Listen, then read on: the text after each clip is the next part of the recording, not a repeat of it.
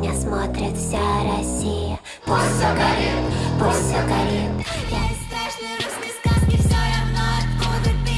Не боюсь дневного света, здесь и так хватает мглы.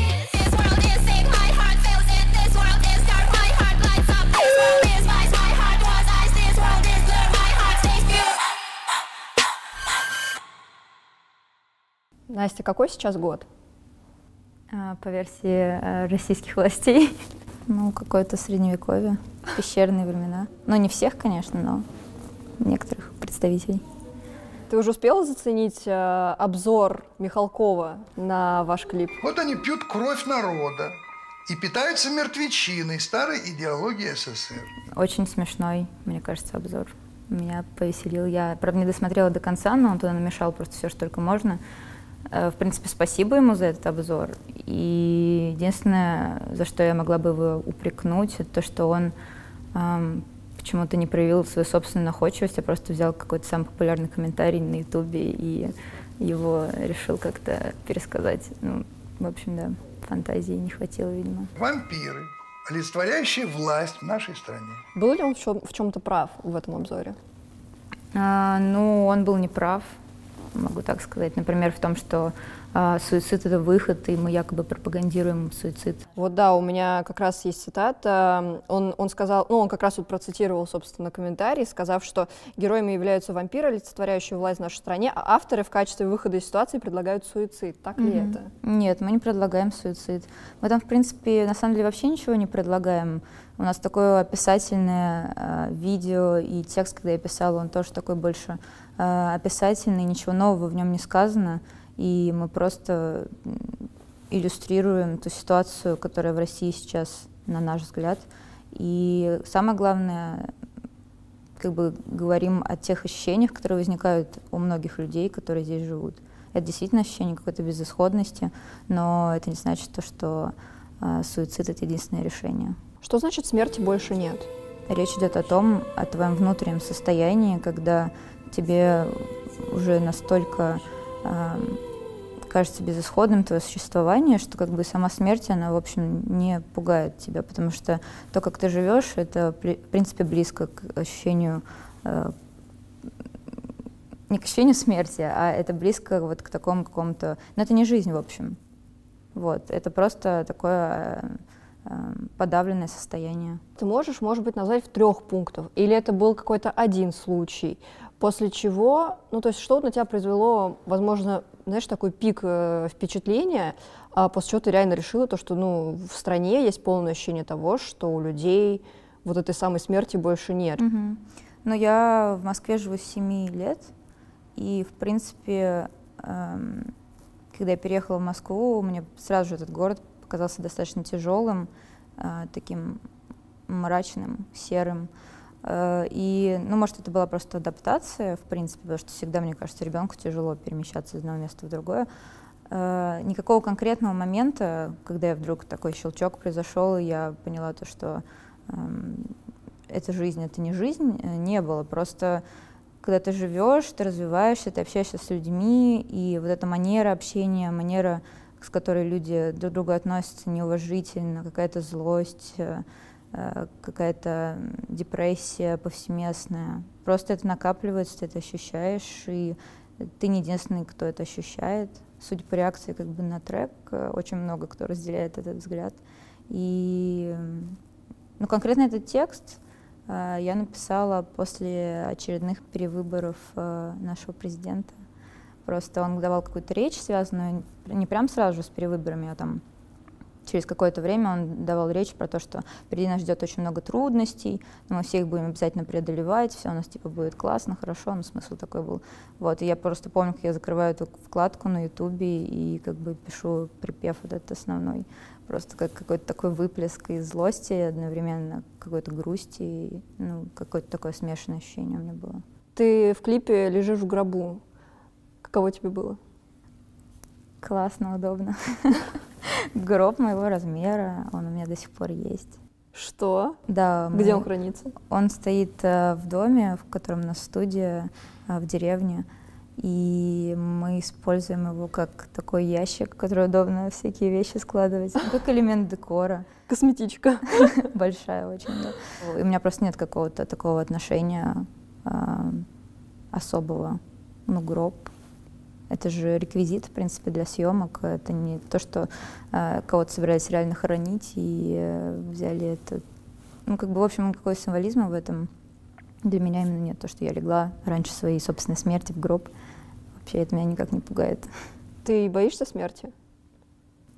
Я думаю, что ну, это такой сложный вопрос, наверное, потому что мне на самом деле нравится жить, но я точно не отдаю себе в этом отчет. Но я как-то думала о том, что, в принципе, я начала когда-то заниматься э, искусством, музыкой, именно, возможно, потому что это мой способ как-то себя попробовать увековечить, следовательно, э, это мой страх смерти наверное. Я знаю, что ты в детстве ходила, причащалась и вообще была приближена к церкви. Что? Нет, я не причащалась. Э, я была приближена в том плане, что моя мама пела в церкви в хоре. Это исключительно музыкальная история, просто я видела церковную жизнь изнутри, э, весь этот алкоголизм, который там э, был, и многие всякие другие моменты. Ну, на самом деле там есть и хорошее, принципе, в церковь я всегда захожу как в такой храм произведения искусства архитектурного. Это очень всегда интересно, и там чувствую себя очень даже комфортно. И там очень классная акустика, э, то есть там действительно можно петь. Э, но как бы именно э, религиозной истории никакой у меня не было, не связано со мной никак. Ну, я до, получается, семи лет, так как моя мама, наверное, поменьше, до шести лет э, с самого детства, так как мама постоянно там пела в церковном хоре, я там, соответственно, очень часто находилась, да. Ну, там, не знаю, помогала там воск соскребать э, с, с этих свечек, еще что-то там ходила. Но я так очень все равно смутно это помню, потому что это все-таки ранний совсем возраст. Твоя мама же при этом оперная певица, да? Да, мама у меня оперная певица. Как она к твоему творчеству относится? Э, очень хорошо, ей очень нравится. Но она может оценить э, как раз вокальную технику, как никто другой, потому что она слышит все нюансы и понимает, как это сделано, и что это сложно, и что это там не просто писк или виск, как многие говорят. Поэтому, ну и то, что это тяжело выдержать целое выступление, тоже так. Ну, как бы именно с такой стороны, да, она очень поддерживает, да и в принципе поддерживает и меня, и Колю в том, что мы делаем. Я вот хотела спросить про Колю. Вы с ним кто? Брат и сестра, лучшие друзья, парень и девушка, муж и жена. Это тоже самый популярный комментарий. Ты как, ты как Михалков, да? Да. Прочитала. А, ну, мы с Колей не говорим про свою личную жизнь, не он про свою, не я про свою а, в рамках как бы проекта, потому что мы считаем, что это к проекту вообще никакого отношения не имеет. А, как бы, поэтому есть проект, и мы в нем два равноправных участника. Нет, это правда, то, что вы два равноправных участника, абсолютно точно. Просто естественно, у всех возникают вопросы, потому что, с одной стороны, здесь мы живем вместе, типа в одном доме, ну, то есть, так, значит, они парень и девушка. Здесь э, мы с детства знакомы. Так, окей, они лучшие друзья с детства, здесь нам мама говорит и мне и колет. Подожди, значит, они брат и сестра. И, типа, поэтому, разумеется, возникают ну, вопросы. мне кажется, классно, что так много разных версий, и как-то не хочется ничего тут прояснять, пусть это будет такой загадочной историей. Ах, еще больше вопросов породила. Это для следующего интервью. Да, да, да. Смотрите после рекламной вставки. Да, нам пытались помешать провести наш тур. Кто? Покажи! За нами просто по городам гоняется ФСБ. Это же смешно. Надя Толоконникова, мой президент. Президентша. Просто потому что ты очень бесишься и злишься много. Yes. Одно вычеркиваем. Ко мне подошли ребята, хотели со мной сфотаться, и они были подвыпившие, и они стали меня почему-то тащить в туалет.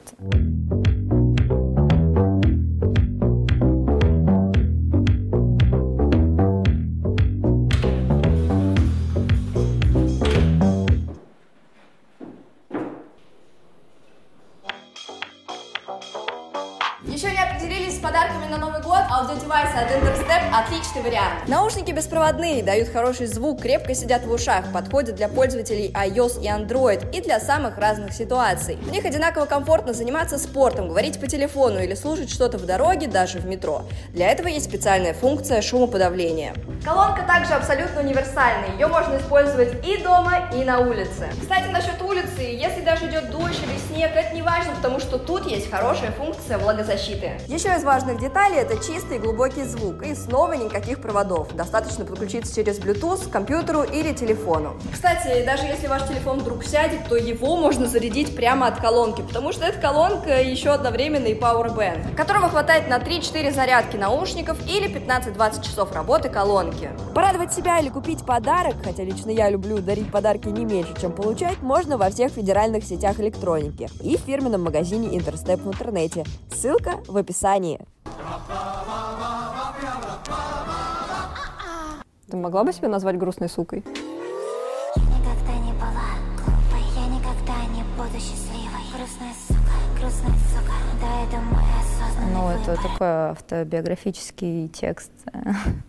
Но как бы грустная сука — это а, грустная, потому что не обязана а, для общества быть всегда счастливой, веселой, следовать каким-то канонам и общепринятым правилам, и имею право показывать свое недовольство, свою грусть и свои переживания.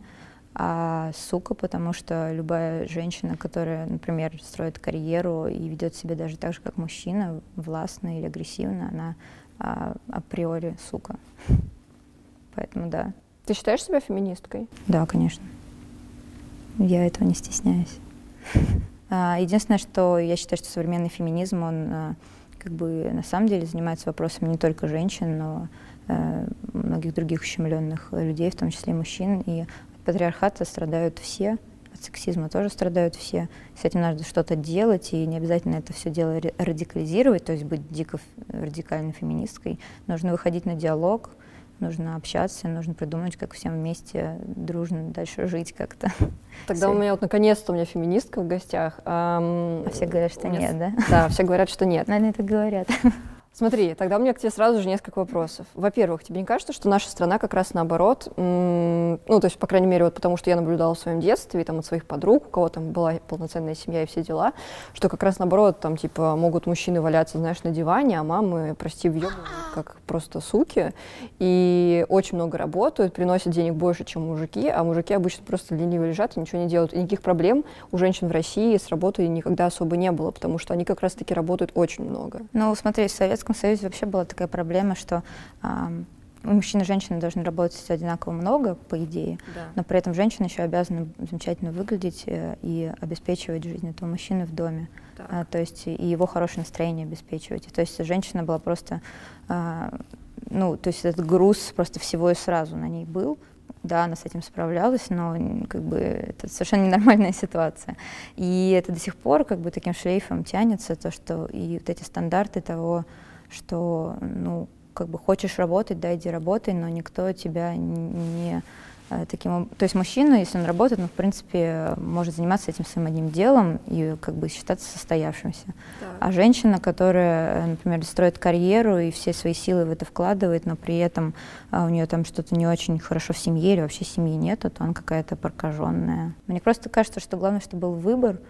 Я ничего не имею против того, например, чтобы женщина выбирала быть матерью или домохозяйкой. Это нормально совершенно. И также она может выбирать а, путь э, вообще не иметь детей и строить карьеру исключительно. Это тоже совершенно нормально. Просто как бы не надо за это людей как-то осуждать или как-то заставлять их чувствовать себя какими-то неправильными. Но с сексизмом же ты сталкиваешься? Нет.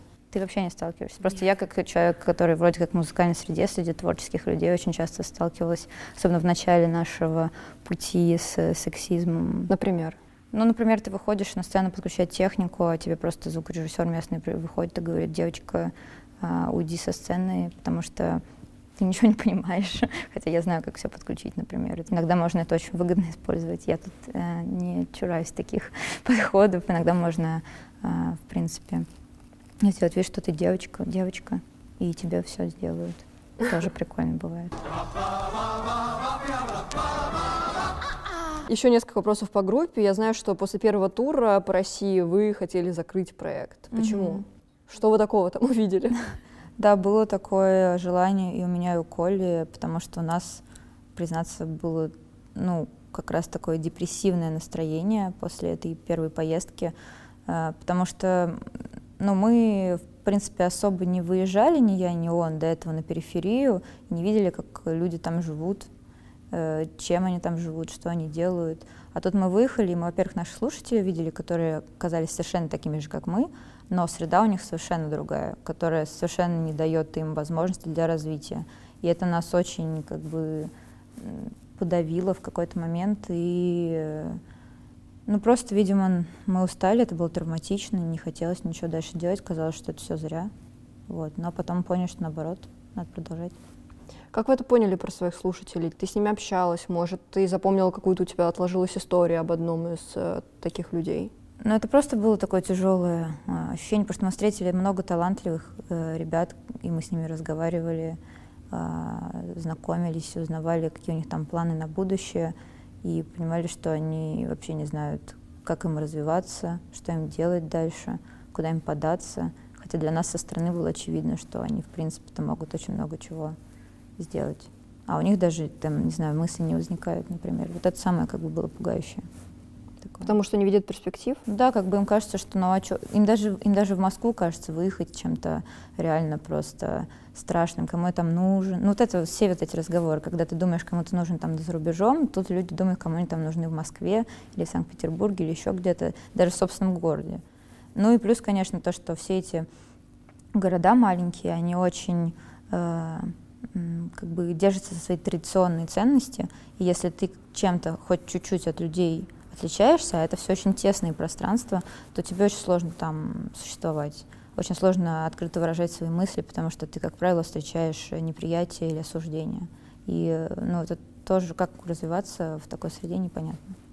Ты с этим сталкивалась? На самом деле я была очень скромным, застенчивым ребенком, но тем не менее свои мысли я как бы идеи всегда конкретно выражала и не особо этого стеснялась или боялась говорить. У тебя же глаза разного цвета. Ну, как ты можешь видеть? Да. Ну, просто кто-то думает, что это линзы, и, по-моему, уже очевидно то, что это не так. Но у меня история с внешностью детской и глазами она другая, потому что у меня было врожденное косоглазие, и я его исправляла, ходила с заклеенным глазом. И вообще у меня как бы этот глаз очень плохо видит. То есть я, в принципе, вижу одним глазом в основном все. Вот. И поэтому меня чморили больше за то, что я в очках, за то, что я типа похожа на инвалида, потому что когда ты с заклеенным глазом ходишь, э, это как бы немножко странно для детей, на тебя так все так смотрят, типа, что это такое, у девочки глаза нет или что. Mm-hmm. Ну а так, э, не знаю, меня это как-то не особо напрягало я очень быстро научилась отвечать, вот, поэтому никаких проблем у меня не было. Mm-hmm. Я была такой очень, я говорила, что я была скромной тихой девочкой, но я была очень пацанистой во дворе, и мне нравилось э, гулять, дружить с мальчиками и одеваться, а, типа, как а, героиня Дикого Ангела.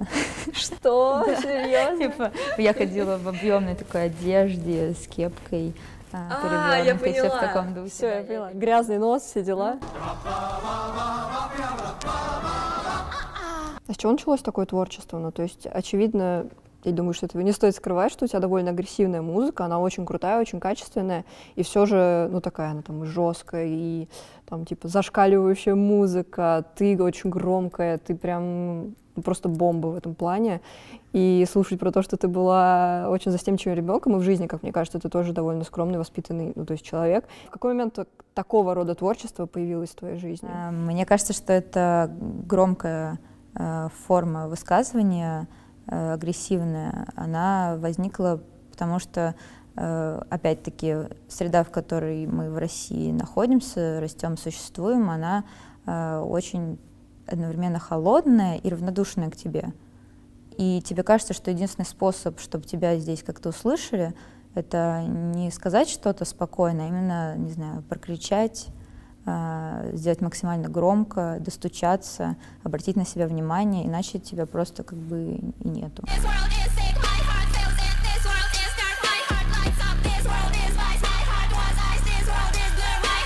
Во время ваших выступлений, э, точнее, в дни ваших выступлений отключилось электричество. Э, сказали, что заложена бомба. Срочная инспекция на кухне клуба. Жалобы гражданина на пищевое отравление. Антисанитарное состояние заведения, выявление плохих санитарных условий, которые могут спровоцировать возникновение инф- инфекционных заболеваний и пищевых отравлений. Вы приносите беды? Да, мы же мрачные ребята. Но это все не мы приносим беды. Ну да, нам пытались помешать провести наш тур э, всеми возможными способами, потому что по закону этого сделать никак нельзя было, ни к чему придраться ни в нашем последнем видео, ни в наших треках. Э, никакого постановления, никаких бумаг о запретах не было нигде, и была просто такая э, настоятельная рекомендация наши концерты не проводить. И поэтому либо запугивали владельцев клубов, либо, если не получалось, например, клуб говорил, нет, мы все равно будем делать концерт, то тогда уже другие меры применяли, там, скажем, куда-то, да, звонили якобы о заложенной бомбе, сообщали, куда-то а, присылали своих же сотрудников в предыдущий вечер перед мероприятием, чтобы они заказали еду и якобы ей отравились. Куда-то просто приходили конкретно с угрозами, ну прям, типа, мы тут вам, не знаю, побьем стекла. И, ну, очень много разных способов, э, очень все это мерзко, мне кажется, и одновременно смешно и комично, потому что иллюстрирует какое-то бессилие властей по отношению к современной культуре и к музыке. И вообще тешит очень сильно эго, потому что начинаешь думать, что ты... На самом деле мы понимаем, что мы два маленьких человечка, художника, но при этом за нами просто по городам гоняется ФСБ, как в каком-то дурацком фильме. Они могут покинуть э, здание, либо они задержаны? Сейчас, когда они не задержат, сейчас э, по оперативному мероприятию закончится, это одновременно вроде страшно, и ничего в этом классного нет, а в то же время ты начинаешь думать, что я действительно какую-то угрозу э, чему-то такому традиционному, сложившемуся представляю просто своей песенкой. Это же смешно. Как думаешь, почему именно вы так всех выбесили? Наверное, потому что залезли на плечи ОМОНовцам на Лубянке. Ну, Наверное, как раз-таки потому, что наше видео не заблокировать, потому что к тексту не придерешься, потому что матом мы в треках не ругаемся, ничего не пропагандируем, про наркотики э, не поем, не призываем никого ничего такого делать. И такая реакция у людей, такая поддержка. Но это политическая сатира же, как бы и видео, и текст. И опять повторюсь, что ничего нового не сказано, Просто сказано все то, что все и так знают, но вслух почему-то боятся говорить. И вот оно как бы в воздухе оказалось, и все это подхватили. И э, это поколение наше, которое не смотрит э, телек, не проглатывает так охотно пропаганду, оно через несколько лет пойдет на новые выборы и будет решать, что делать со страной. И это же сила, и она неуправляемая. Видимо, это не просто бесит, это настораживает, пугает власть. Что с этим делать, как с этим быть, как это пофиксить, исправить. И они вот такие вот придумывают варианты решения проблемы, как им кажется. Знаешь, какие, какое максимальное количество, мне кажется, комментариев было под э, вашим видео? Это спасибо большое правительству за то, что я узнал про такую прекрасную да, да, да. группу. Действительно, спасибо, спасибо ФСБ за пиар. Мы постоянно это повторяем везде, потому что действительно у нас прибавилась аудитория. Да и, в принципе, даже те люди, которые смотрят клип, слушают трек или другую нашу музыку, им не нравится, они все равно все сходятся на той мысли, то, что ну, это безумие, это запрещать. Безумие такие методы применять. Это просто ну, глупо. Тем более в наше время, когда все прозрачно, в плане информации она распространяется так легко, мы не в Советском Союзе уже. А способы все те же.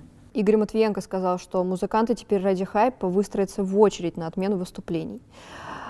Ну да, кто-то предполагал, что это у нас такая продуманная, сложная пиар-компания. Да. Скажи честно, это, конечно, ну, немножко стрёмно, но вот внутренне вы скорее грустите от того, что сейчас происходит с вашей группой, или все-таки плюсов больше? Ну, я бы сказала, что мы пытаемся все нехорошее, что происходит, обернуть на нашу пользу, в том плане, что извлечь из этого какие-то положительные моменты для себя. Ну, то есть, э, да, нам сорвали, попытались сорвать концерт, мы весь день мотались по городу, там раз, были неприятные разговоры, половина людей не пришла, но кто-то пришел, у нас получилось отыграть 15 минут, и плюс о нас узнали еще новые люди. Ну, то есть логика примерно такая. Но вообще это, конечно, все тяжело, э, и с нервами начинаются проблемы, просто потому что ты очень бесишься и злишься много. Я знаю, что был совершенно беспрецедентный случай с тем, что вам э, чуть ли не угрожали тем, что полиция подбросит вам наркотики. Да, было такое в Новосибирске, когда мы вышли из поезда, из вагона. Нас просто уже ждали там на вокзале. Человек пять э, сотрудников э, с собакой, сотрудник отдела центра Э. И просто сказали, как быстро эти сумки в ряд и пройдемте с нами, покажите документы, пройдемте с нами в отделение на вопрос, почему, из-за чего, все узнаете в отделении. То есть никаких не было официальных причин для нашего задержания, пока э, они не потребовали у Коли в очередной раз паспорт, и сотрудник просто придрался к фотографии, ну, такие ментовские шутки пошли, типа, что девчонка вклеена в паспорт, и вот, пойдемте на дознание. Сотрудник МВД надел наручник на Николая Костылева, ведет его в отделение. Никаких оснований предъявлено не было, кроме того, что якобы на фотографии его паспорте изображена женщина, а не он сам. А куда вы ведете человека? И э, нашему менеджеру, этот же сотрудник, а, просто отвел его в сторону и сказал, ну ты же понимаешь, что вот сейчас в твоих вот этих ваших сумках я найду наркотики, если вы решите проводить выступление. И что дальше? Ну, нас всех отвели в отделение, потому что Колю закрутили в наручники, и мы за ним просто пошли в отделение. Так. И там нас держали три часа, потому что по закону они могут три часа нас держать в отделении. И все это было сделано исключительно для того, чтобы сорвать нам концерт. Никаких у них реальных намерений подкидывать наркотики или там, не знаю, что-то с нами делать не было. Просто такой приказ у них. Они даже не все понимали, что они делают там. Они на месте гуглили, кто мы, что мы. Смотрели видео. При этом я знаю, что был еще один ужасный случай, что сотрудники полиции, когда пришли в очередной раз сорвать концерт, э, скрутили и даже ударили, есть видео вашего менеджера. Э, они прижали, да, они выбили дверь, прижали ее к стене. Было такое тоже, потому что он, они заблокировали вход в здание и выход, потому что внутри уже были люди. А он пытался через черный вход проводить, э, ну, он еще не знал, что все заблокировано, проводить как бы зрителей, потому что основной вход был заблокирован, а сотрудники о черном входе не знали. И, в общем, в какой-то момент они поняли, что происходит, и, в общем, так ему пытались помешать таким образом. И вы написали на него заявление. Что, что дальше было вот с этим Насколько я знаю, заявление написано не было, потому что, по-моему, там даже непонятно, кто это конкретно был, он его не видел. Это было со спины. И ну, Олег, наш турменеджер, он заявление не писал. Это сложно сделать, когда ты не знаешь, кто что применял к тебе силу. На некого абстрактного сотрудника только если ну, это не сработает. Но писали жалобы сами зрители, слушатели. В принципе, на, на ситуацию это иногда помогает, потому что там начинают всем стучать по головам, типа, что вы делаете вообще особенно если это через Москву идет потом. Ты смотрел собрание рэперов и в Министерстве культуры? Я читала. В этот момент мы были как раз э, во всяких наших точках огненных. Вот, э, я читала краткое, да, э, что там было, как, как чего. И как тебе? Ну, я считаю, что важно, что сама попытка диалога э, была как бы, ну, был, была, была сделана попытка ведения диалога какого-то. Непонятно, как бы, почему там именно эти люди были. Ну ладно, все понятно. Кого они представляют. Э, но ну, это не дало никакого результата вообще. Просто им нужно было показать, что вот мы вообще-то готовы на диалог, да, мы тоже, но как бы ничего не изменилось же. Что сейчас вообще переживает музыкальная культура? У нас год молодежи. Расскажи про, про твое ощущение от э, того, что случилось с музыкой в этом году. Та же история с Хаски, альбом Фейса. Для нас очевидно, что в Москве и в Питере прям очень много музыкантов крутых с качественной музыкой, и именно как бы появляется какая-то индустрия, которая э, развивается.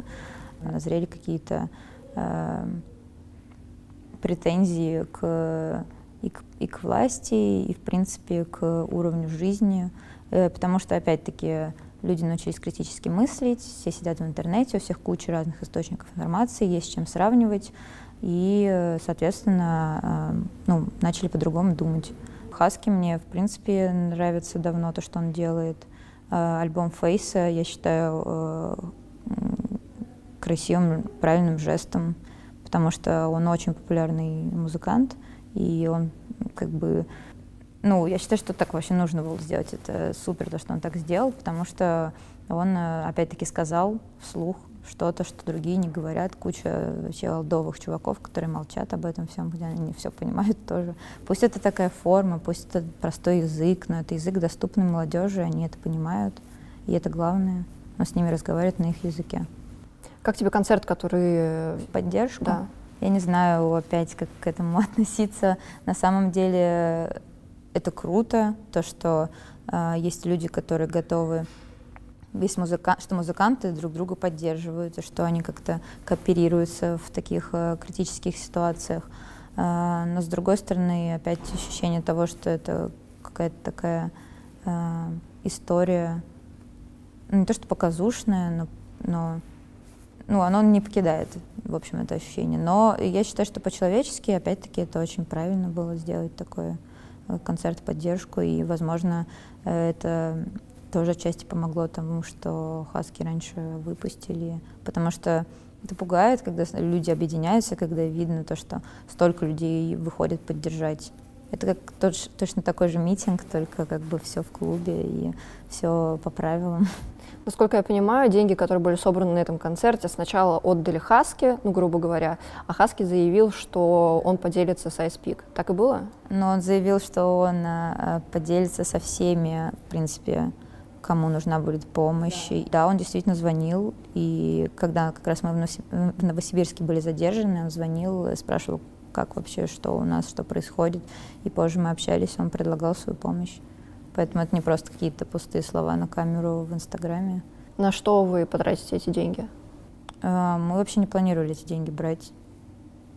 Просто мне кажется, что той же Агоре, Медиазоне эти деньги э, нужнее, чем нам.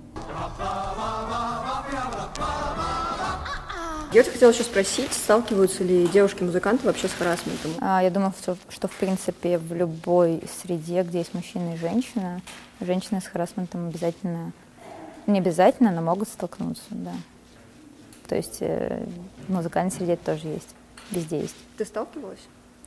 Ну да, конечно, сталкивалась. У меня много разных историй, но из таких э, могу рассказать про то, как мы ездили в первый тур. У нас было выступление в Краснодаре, и ко мне подошли ребята. Но это не связано с музыкальной средой. Это на самом деле связано просто... Ну, это просто как бы пространство общественное, в котором ты можешь столкнуться в клубе. То есть и ко мне подошли ребята, хотели со мной сфотаться, двое мальчиков, парней. И они были подвыпившие, и я не захотела с ним фотографироваться, они мне там что-то сказали такое, и я сказала, что я не хочу, и они стали меня почему-то тащить в туалет. Э, ну, не знаю зачем. А, вот. Но я от них смогла отбиться, потому что на мне были большие ботинки. В принципе, вокруг были люди, и они просто, мне кажется, ничего на самом деле такого жесткого не собирались делать. Просто у них было какое-то странное такое тупое поведение. Но после этого тура я решила то, что сделаю себе кастет, а, потому что, ну, это было... Подумала, что мне нужно какое-то какое орудие самозащиты, и в то же время, как жест, как высказывание, сделала кастет, на котором написано «Пуси». И идея была в том, чтобы бить кастетом и оставлять на том, кого ты бьешь, эту надпись. Вот, на самом деле она размывается в синяк. Вот, но такой и синяк, костюм. да, такой вид? Просто, ну, он просто синяк, на самом деле, в итоге, да. Но идея такая. В смысле, ты видел уже результат или что? Ну, я просто понимаю, как это происходит. Не буду, не буду комментировать это. Подожди, ну а кому-нибудь прилетало по-настоящему, или это просто был как аксессуар в итоге? Нет, в итоге я не била никого ни разу этим кастетом. А, но у меня были истории тоже на вечеринках, когда я била чуваков, потому что они что-нибудь там, знаешь, тебе за задницу подойдут и щепнут. Я просто разворачивалась и вмазывала. Ну, как бы все равно, как я могу вмазать, я же не профессиональный боксер или еще кто-то. Для да. них, наверное, все смешно, но а, мне все равно важно в такой ситуации показать, что типа человек залезает в мое пространство и вообще действует совершенно неправильно, и что в ответ на это а, может быть а, какое-то противодействие неприятное. В общем, хорошо, что все хорошо закончилось. Да, это правда.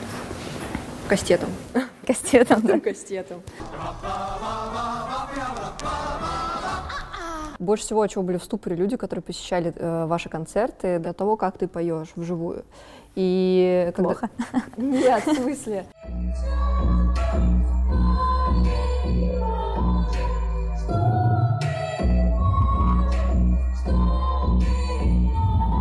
Вы сейчас пишете параллельно песни?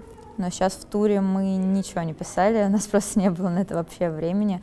Но у нас уже есть планы, есть э, какие новые треки, которые э, мы просто еще не выпустили. А тексты я пишу как бы в принципе все время, поэтому отчасти можно сказать, что да. Нет ли опаски, что сейчас это будет пик вашей карьеры, и дальше вы просто иссякнете в плане там, того, что и много туров, много сейчас информационного пространства, которое о вас э, рассказывает? Нет, нет никаких э, страхов вообще, наоборот. Это, во-первых, должно подстегивать, мне кажется, на развитие. А, во-вторых, мы всем все время напоминаем то, что мы э, не просто там, например, акционисты, которые заточены под политическое высказывание. Мы музыканты, художники, у которых всегда были совершенно разные темы в творчестве, и мы не будем зацикливаться там, например, на России сейчас. Как ты думаешь, кто в идеале должен править Россией? А, ну, в идеале власть России должна сменяться, начнем с этого. А, кто конкретно... Давай сейчас включу а, телеканал России, скажу, нет замены, кто? Покажи, на кого сменяться? Ау, а, но есть какие-то люди, за которых я бы лично пошла, например, голосовать, если бы они баллотировались, они бы точно были лучше нынешней нашей власти. Кто? Если бы они пошли баллотировать. Да. Ну, например, я бы за Надю Толоконникову пошла голосовать. Вот. Ну, такой пример. А еще кто-нибудь, кроме Нади? А, не знаю, вот это мой выбор. Надя Толоконникова, мой президент. Да, президентша. Ну или президент, или еще как-то можно назвать. Расскажи, пожалуйста, как вы снимали клип вообще «Смерти больше нет», потому что такого качественного хромаке я вообще ни у кого, наверное, не видела. Но по версии Михалкова у нас очень большой бюджет, поэтому получилось так хорошо. Нет, на самом деле у нас небольшой бюджет и маленькая команда.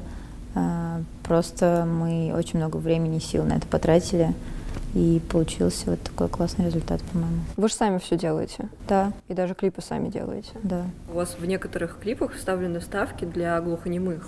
Боятся меня и огня, это не совпадение. Ну, это, это скорее художественный просто прием был. Эм, Нам показалось, что это очень прикольно было бы так сделать. У кино так было уже когда-то. И так как там такая мрачная тема, и Коля такой белый, лысый, и он как какой-то маг, который на языке говорит другом, как бы параллельном, параллельного мира, переводит. А это реальная была? То есть это... Да, он учил это все, это очень сложно было, потому что надо быстро жить, там еще много слов, а язык, э, он как бы упрощенный, по идее, там сокращаешь какие-то слова, и э, чтобы быстро все это сделать, ну, прям нужно навостриться. Но ребята, которые знают язык глухонемых, они многие говорили, что ну, есть пара ошибок, но в целом, типа, все окей, Круто. выучил, да. Блин, это интересный фидбэк, мне кажется. Какая самая лютая тема, с которой ты столкнулась? Я слышала про случай, когда у вас что-то еду, типа, съела собака. Ну, смешно тоже. Да там все смешно. А, Да, у нас э, при посадке э, в поезд до Ижевска из Казани нас тоже решили пошмонать, потому что это была вот такая последняя попытка показать, что нам не рады и что вообще, ну что-то, короче, нам сделать неприятное. И нас заставили все наши вещи вывалить на землю, на снег, э, и собака по ним прыгала там, а, ела, да, мою авокадо, мою фасоль. На что сотрудники говорили, ну, это же, это же животное. Ну, в общем, э, было смешно. Я еще, я еще возила с собой кодекс административных правонарушений, закон о полиции. О. И э, вот сотрудник увидел у меня закон о полиции, такой, о, изучаешь закон. Сразу же перестал у меня вещи остальные смотреть даже. Вот оно, оружие. Ну да, наверное, как крест достать. Ну, не для всех, конечно, но иногда работает. А зачем они вообще достали все ваши вещи? Типа проверить, нет ли там наркотиков? Ну, да, они просто хотели, мне кажется, сделать нам неприятно, хотели э, задержать, может быть, нас, чтобы мы не успели на поезд, хотели, может быть, что-то действительно найти, предполагали, что, да, может быть, у нас там наркотики или еще что-то, все напичкано, везем с собой. Я после этого тура, мне пришла идея в голову составить э, такую либер- карту либеральных городов России по тем местам, где мы проехали, и Там почти все красное, конечно, будет. О, кто Но будет, кто будет, кто там не будет в этом списке красном? А, Но у нас было несколько городов, которые а, максимально шли навстречу. А, Например, Екатеринбург, который провели а, спокойно мероприятие. Более того, они еще это выгодно использовали, потому что каждый заголовок потом просто пестрел тем, что а, Екатеринбург город свободы, а СПИК запрещает везде, везде в России, кроме Екатеринбурга, потому что они были первые после ряда запретов, кто действительно просто нас принял спокойно. Алексей Навальный в знак солидарности с вами запостил клип в одном из интервью «Лучше помощь от штаба Навального или от эшников?» И Коля сказал, что мне кажется, лучше от эшников. Это надежнее. Ну да, это пошутил, как всегда, но действительно надежнее в плане а, в той ситуации, в которой мы находимся. Лучше друг Эшник точно пробьет все по каналам как надо. Как ты относишься к Навальному? Я к нему нейтрально отношусь. Я не знаю, он очень одиозная, яркая фигура, и я с ним лично не знакома, а вокруг него очень много разной информации, что из этого правда, что нет. Это непонятно мне, поэтому мое отношение нейтральное. Но за поддержку я ему благодарна. Считаю, что то, что он как бы говорил об этом э, со своей аудиторией, это важно очень. Я вообще всем благодарна, кто как бы об этом говорил что-то. Как ты думаешь, о чем ты будешь через год разговаривать, допустим, в этом же кресле? О чем больше всего тебя будут спрашивать? Ну, я не знаю. Ну, твой прогноз. Зависит от того, что... Зависит от того, что буду делать, что мы будем делать с проектом, я думаю. Эм, В идеале, что бы ты хотела? Ну, может быть, было бы круто, если бы разговор был бы совершенно в другом ключе, и мы, наоборот, обсуждали бы, почему все так стало классно, почему все так изменилось, почему в России так жить хорошо теперь. Вот это было бы идеально. Особенно если за год, так вообще.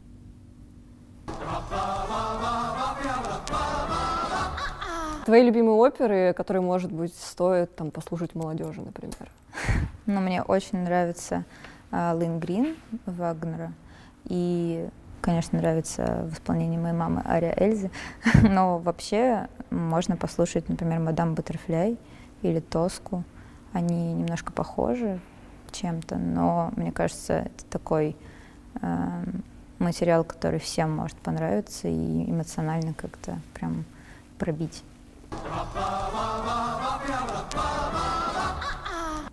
Сейчас неприличный вопрос. Сколько тебе лет?